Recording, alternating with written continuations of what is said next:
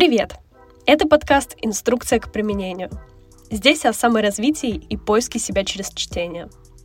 Меня зовут Лина, я продюсер и создатель книжного клуба. Делюсь прочитанными книгами, личным опытом и вкладываю в каждый выпуск проверенные рекомендации. Сегодня мы разберем книгу под названием «Важные годы». И она попала ко мне совершенно случайно. Я ее читала уже несколько лет назад, но совсем не помнила содержание. И очень хотелось повторить, потому что в последнее время в мое инфополе попадали знаки про нее. Кто-то читал, где-то я видела отзывы, реклама всплывала.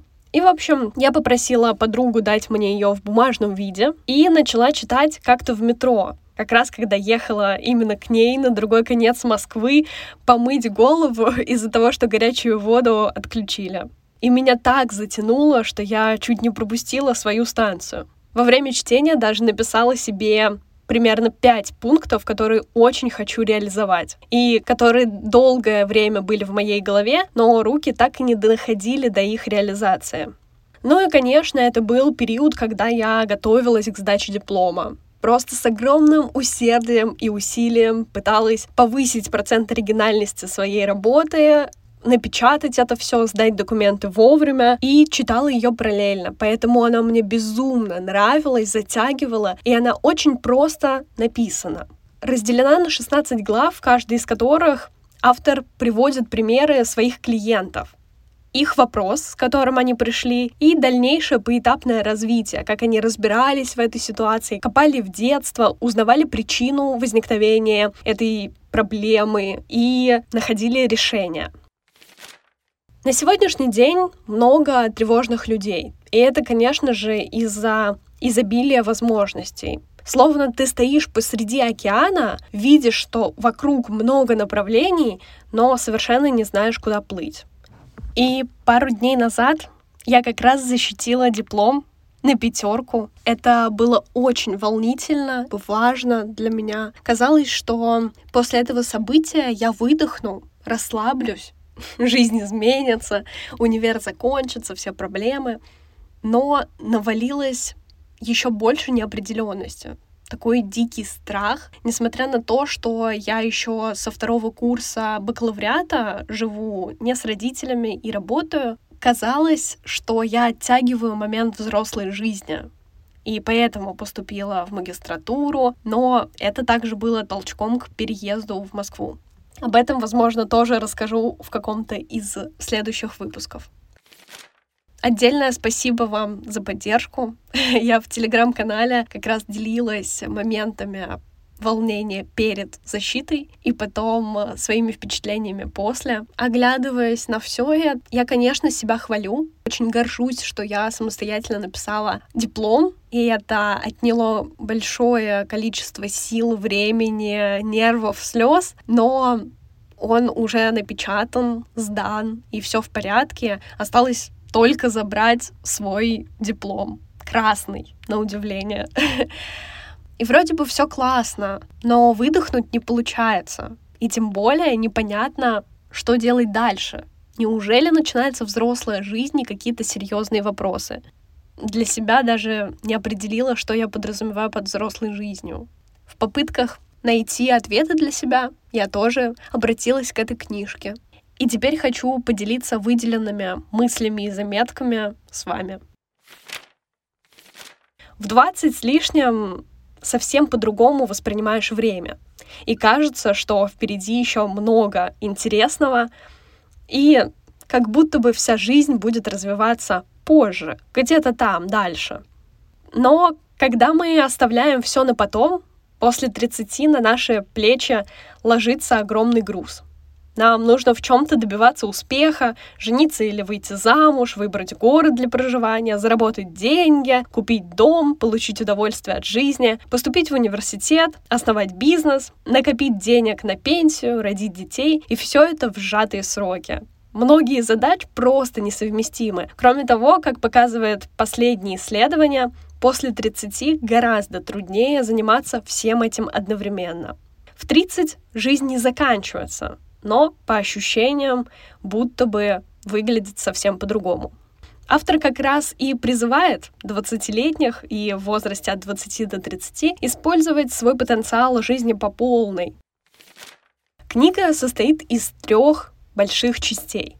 Первая — это работа, и почему вообще опыт важен. Вторая — любовь, то есть выбор партнера, отношения. И третье — разум и тело, про пик продуктивности организма и решение мозга о деятельности. Давайте начнем с работы, конечно же. Больше всего мне нравится, что в книге примеры, которые сразу находят отклик где-то у меня лично. И часть работы начинается с примера девушки Хелен, которая хотела быть фотографом, но быстро потеряла интерес, которая не закончила университет в направлении медицины, хотя этого просто хотели ее родители, и работала няней. Почему-то у нее было желание свободы, и она боялась уйти в рутину, в офис, как будто это перечеркнет ее жизнь и полностью изменит. Но психолог как раз и посоветовал ей найти работу. И было сразу два варианта. Первая вакансия, которую она нашла, это было кафе, или кофейня, куда, ну, как бы легко устроиться, можно сразу наработать опыт, и вроде бы кажется интересно. И вторая вакансия — студия цифровой анимации. Про это она ничего не знала, и пришлось бы просто начинать с нуля. И первая кажется интереснее, но неразумнее, потому что у этого нет никакого карьерного роста, и как будто это очередное откладывание взрослой жизни. Психолог, конечно же, посоветовал ей выбрать второй вариант, и они вместе готовились к собеседованию и рассматривали возможность вообще этой работы, куда ей стоит пойти. Выбрав второй вариант, девушка прошла собеседование, получила приглашение на работу, какую-то часть времени там провела, и в какой-то один из дней к ней пришел режиссер, который работал в Лос-Анджелесе, и позвал ее на вакансию ассистента оператора. Просто восторг. Удивительно, но действительно такие возможности часто случаются. И здесь важно одно.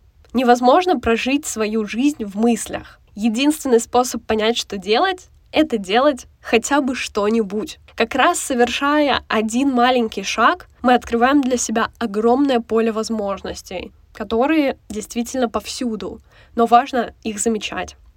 И дальше автор тоже рассказывала свою историю о том, как долго оттягивала поступление в университет, просто это казалось сложным. И потом действительно набрала силы и сделала тот самый первый шаг. И здесь, конечно же, речь идет про капитал идентичности. Это совокупность личностных активов, запас ресурсов, которые мы накапливаем с течением времени. То есть сюда можно включить образование, опыт работы, экзаменационные баллы. И вот этот капитал очень важно нарабатывать в возрасте от 20 или даже младше, потому что потом нам просто сложнее кидаться во что-то новое. Когда ты делаешь шаг в неизвестное, часто возникают новые люди. И вообще сила как раз и находится в слабых связях. Слабые связи — это люди, с которыми мы встречаемся или поддерживаем контакты, но не знакомы достаточно близко. Например, коллеги, соседи, старые друзья, с которыми потеряли связь, преподаватели и так далее. И вот социолог Роуз Козер выявил, что сильные связи кажутся нам удобными и хорошо знакомыми, но кроме поддержки им нечего нам предложить. Как правило, люди, с которыми у нас формируются тесные отношения, слишком похожи друг на друга. У нас как будто уже один общий опыт, цели, интересы, и мы ничего нового не берем из этой дружбы. Это не всегда так, но зачастую, к сожалению, сильные связи не настолько важны для нашего развития. А вот слабые связи знают людей, с которыми мы еще не знакомы, имеют новый опыт и представляются мостиком, конца которого не видно, а значит, совершенно неизвестно, куда мы придем. Тем более, когда мы контактируем с малознакомыми людьми, нам приходится говорить более обстоятельно, что требует четкой самоорганизации и более глубоких размышлений. Большинство молодых людей испытывают острую потребность в чувстве общности. Поэтому тщательно оберегают свои сильные связи для того, чтобы еще больше укрепить это чувство. Но, как ни парадоксально, на самом деле слишком тесное общение с членами группы способно усилить ощущение отчужденности, так как мы становимся замкнутыми и обособленными. Истинная взаимосвязь между людьми — это невозможность написать текстовое сообщение лучшим друзьям в час ночи, а шанс установить контакт с малознакомыми людьми, которые смогут изменить нашу жизнь к лучшему, хотя и совершенно не обязаны этого делать. И эта неопределенность всегда будет неотъемлемой частью процесса принятия ответственности на себя — в книге также была история парня, Йена, который чувствовал себя как в огромном океане. Вместо того, чтобы взять ответственность, он рассчитывал на то, что рядом появится какой-то спасатель, и придет он с определенным решением, скажет, что сделать. Хм. Очень напоминает книгу «Красную таблетку», как раз, которую я разбирала в прошлом выпуске, и желание найти человека, который покажет вам тот самый истинный путь. Йен общался с такими же неопределившимися друзьями, а родители хвалили его, считали самым лучшим и поддерживали. И, конечно, важным решением было вообще понять направление, куда можно двигаться. Да, перед нами огромный океан, но не все же из этого нам интересно. Вот стоит составить список того, что нравится и к чему есть способности. Он долго это отрицал, но, конечно же, сделал именно такой, и они нашли то, чем он занимался, но даже не думал монетизировать. Нужно пробовать конечно же, любое направление, даже которое сейчас популярно, но вам интересно, стоит хотя бы немного туда окунуться и попробовать реализовать себя там. Если не понравится или будут какие-то противоречия, можно всегда поменять. Но нужно действовать так как одни лишь разговоры, к сожалению, никуда не приведут. И вот эти тренды, успешный успех, это часто навязанные именно из соцсетей. Иллюзия красоты, зависть, постоянное сравнение, которое нас преследует. Мне кажется, можно использовать соцсети как мотиватор. Например, следить за любимыми блогерами и видеть, что они постоянно развиваются. То есть даже добившись какой-то одной цели, они идут дальше. Вот так можно увидеть возможности. И главное, не впадать в сравнение и тем более не завидовать им. Это лишь очередной звоночек, что ты можешь сделать так же. И в целом все возможно в этой жизни. Тем более не стоит брать чужие цели. Есть же ощущение, что вау, Поехать в кругосветное путешествие должен каждый. И спрыгнуть с парашютом, и родить двух детей, и заработать миллион долларов до 25. Но нет, на деле каждый должен то, что он хочет, и нет никаких стандартов. Необходимо найти то, что заряжает именно тебя. Выбрать город, который нравится именно тебе, работу, окружение. Следующая часть называется «Любовь». Исследования показывают, что женитьба после 20 действительно предотвращает разводы. Но это касается исключительно возраста до 25.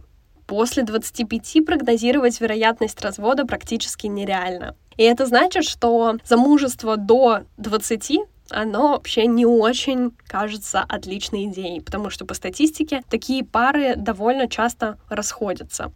А вот после 25 непонятно, как вы сможете ужиться вместе, как будто сформировались собственные привычки, качества, жизнь, не позволяющая включить туда нового человека. Конечно, популярное суждение о том, что все проблемы идут из детства, оно по факту правильное. И да, семью мы не выбираем, рождаемся там, где получилось, а вот дальнейшую семью мы выстраиваем самостоятельно. Был пример Эммы, девочки, которая супер прилежная, не опаздывающая на сеансы. Но один раз она пришла раньше, случайно перепутав время, и ей пришлось провести час э, в ожидании своего сеанса с терапевтом. И когда она зашла в кабинет, просто расплакалась от того, что почувствовала одиночество. будто бы она была всегда сама по себе и знала, что ни на кого вокруг нельзя рассчитывать. А ей так не хватало этой заботы, тепла, уюта. Несмотря на то, что она находилась в отношениях. В отношениях с парнем, с которым ей было не очень комфортно. Но она шла на всевозможные уступки только для того, чтобы не остаться одной. И, в принципе, росла с убежденностью в том, что семья находится вне ее контроля, что другим просто повезло. Единственное, что она могла, это искать утешение у друзей и терапевта. Но молодым людям никто не говорит о том, что по большому счету они могут выбрать свою семью, создать ее именно это, и будет та семья, в которой они станут жить и от которой зависит их будущее. Также интересно, что автор разбирал эффект сожительства. И пример э, девушки Дженнифер, которая сыграла шикарную свадьбу, потратила на это много денег, а потом разочаровалась и устроила быстрый развод. И вокруг, правда, много пар, которые пробуют пожить вместе для начала. Но автор против такой практики, потому что зачастую это про невозможность взять на себя ответственность. Пары, которые сначала просто живут вместе, на самом деле менее довольны своим браком в дальнейшем. Кроме того, в их случае вероятность развода больше, чем у пар, которые не жили вместе до вступления в брак. И это как раз и называется эффект сожительства. Причина кроется в самом сожительстве, что у вас нет обязательств. Вы не говорите о браке, нет четких рамок, а просто все окутано тотальной неопределенностью. Но вот у пар, которые живут вместе до брака, но после помолвки, и которые взяли на себя публичные обязательства, вероятность неудачного или расторгнутого брака не выше, чем у пар, не живущих вместе до вступления в брак. Часто кажется, что жить вместе просто дешевле, веселее, но потом тебя затягивает. И ты не можешь выйти из отношений, потому что это требует сил, денег, времени. Это кажется очень сложным. Это вот как раз, наверное, про привязанность. Рассмотрим также совместимость, вообще сходство и симпатию. На примере мужчины, которого зовут Илай, и он также находится в отношениях, но они не очень сильно подходят друг другу. Оба красивые евреи и члены демократической партии. У них общие друзья, классный секс, но все. Кроме этого, больше их ничего не связывает. Бытует мнение, что противоположности притягиваются. Однако чаще сходство между партнерами — основной элемент их совместимости. Многие исследования доказывают, что пары, у которых большое сходство по таким критериям, как социально-экономический статус, образование, возраст, привлекательность, установки, ценности, уровень интеллекта, чаще довольны своими отношениями. И автор приводит таблицу под названием «Большая пятерка». Это пять фактов, которые определяют, как люди взаимодействуют с окружающим миром. В них включены открытость, добросовестность, экстраверсия, доброжелательность и нейротизм. Каждый из этих критериев можно разделить либо на нижний сегмент, либо на верхний. И сравнивая собственные факторы с партнером, можно понять вообще, совместимы ли вы друг с другом и смогут ли ваши отношения развиваться еще сильнее в дальнейшем. Или вы полные противоположности, которые никак не смогут найти общий язык. И важно это понимать и принимать. В какой-то момент мы же действительно замечаем, что совершенно не подходим друг другу, и пора заканчивать но до последнего тянем, возможно, из-за страха одиночества или в надежде, что партнер поменяется. Но это, к сожалению, так не работает. Иногда встречающиеся или женатые пары решают расстаться, потому что что-то меняется. Например, кто-то нарушил верность или вынужден был куда-то переехать. Однако в большинстве случаев люди расстаются из-за отсутствия перемен. Я и на личном опыте могу сказать, что это тот решающий фактор, когда один партнер, например, развивается постоянно в поиске себя, каких-то целей поставленных, а другой стоит на месте и никак не реализуется, то это, конечно, вызывает а, большое количество сопротивлений, противоречий, ссор, конфликтов, вопросов. И, конечно, никак не замотивируешь другого человека и не изменишь, возможно, действительно стоит расходиться. А тем более, если у вас и дальнейшие планы на будущее совершенно разные, то тогда нужно поговорить, но не факт, что это приведет к действительно правильному решению и исходу. Но в противовес к этому есть и люди, которые супер тревожные, и они находят в своем партнере огромное количество минусов и обращают внимание на какие-то совершенно неважные мелочи. То есть они как будто постоянно в поиске того самого идеала. И вот была девушка Кортни, которая как раз искала подвох в своем парне то он неправильно оделся, то он что-то сказал, речь не такую, как ей хотелось бы. Но это больше про собственные какие-то ожидания. Автор проговорил с ней о том, что это нормально не совпадать друг с другом в каких-то мелочах. И также про повод этой таблицы из пяти факторов она оценила их отношения и показала различия и совместимости они идеально подходили друг другу, и как бы в их отношениях все было хорошо. Просто зачастую она додумывала все самостоятельно и находила просто из пальца высосанные минусы. И последняя часть книги под названием «Разум и тело».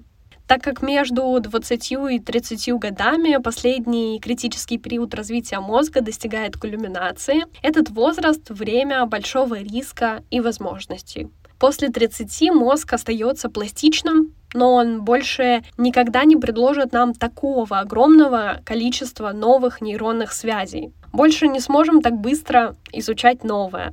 И был пример Дэниел, девушки, которая работает помощником. Хм, это очень сильно напоминало фильм «Дьявол носит Прада».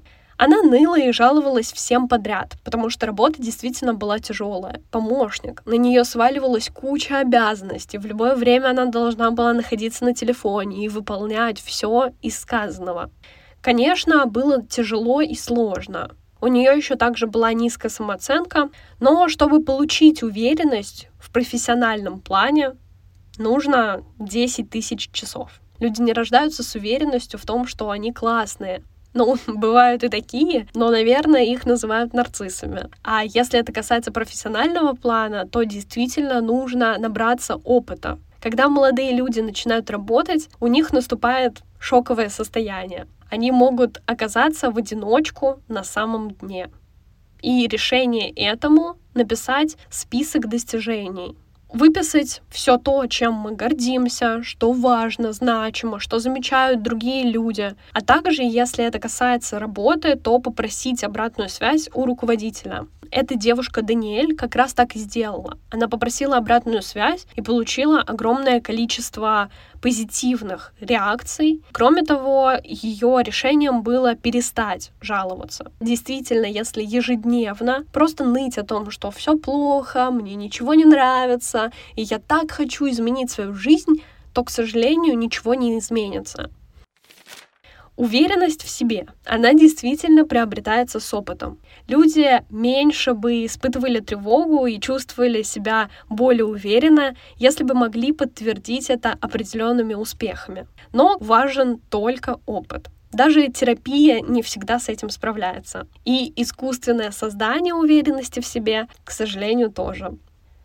Уверенность означает доверие к себе и убежденность в том, что вы справитесь с порученной работой, а также, что такое доверие может сформироваться в результате ее многократного выполнения. И кажется, что идеальный вариант — это просто сменить работу на более легкую. Но это совсем не выход. Для того, чтобы профессиональная деятельность повышала уверенность в себе, она должна быть трудной и интересной. И вот эти 10 тысяч часов — это действительно реальная модель. Только тогда мы будем чувствовать уже какой-то профессионализм, выработанный за это время. Кроме того, был интересный пример парня Сэма, который очень тяжело в детстве переживал развод родителей и постоянно жил то у папы, то у мамы. Очень хотел собаку, но, к сожалению, из-за того, что он постоянно ночевал то в одном доме, то в другом, ее пришлось отдать каким-то знакомым. И его жизнь продолжалась так же. Постоянно ходил с рюкзаком, где были самые необходимые вещи, потому что не знал, где сегодня остановятся. И, соответственно, с работой, с отношениями все было тоже непонятно. Решением самым первым и важным было обретение дома и чувство дома.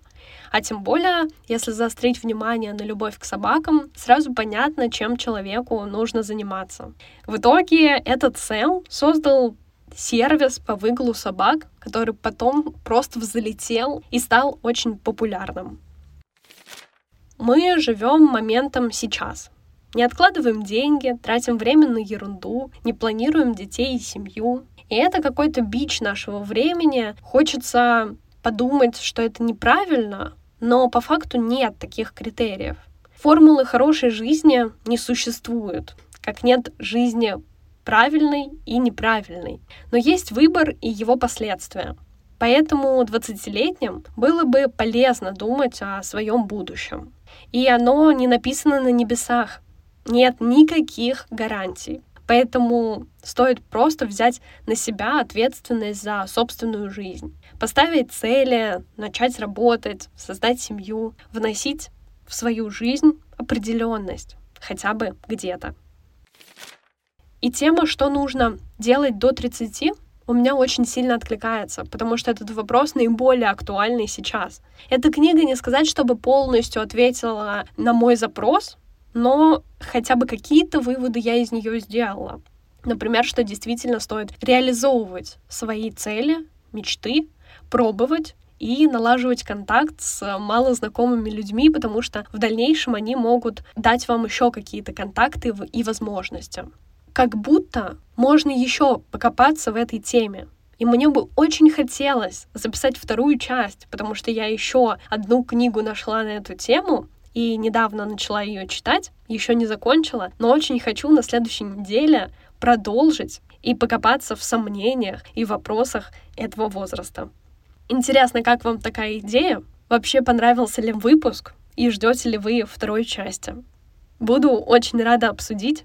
Оставляйте комментарии в телеграм-канале, ссылка в описании к этому выпуску и подписывайтесь на него. Там еще больше мыслей из книг, подкастов и просто моей головы. А также полезные ссылки, опросы, анонсы новых книг книжного клуба и подборка с дополнительными материалами по сегодняшней теме.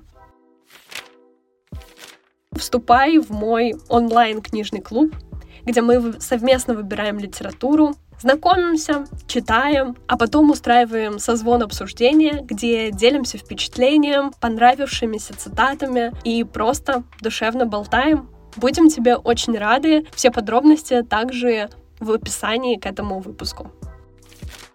Спасибо тебе за прослушивание. Подписывайся на подкаст, ставь оценки и пиши комментарии. Услышимся на следующей неделе. Пока-пока.